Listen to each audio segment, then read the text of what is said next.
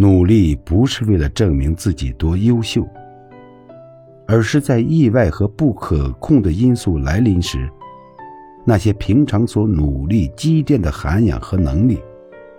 可以成为抗衡一切风雨的底气。人之所以要努力，是为了尽可能紧的把命运攥在自己手里。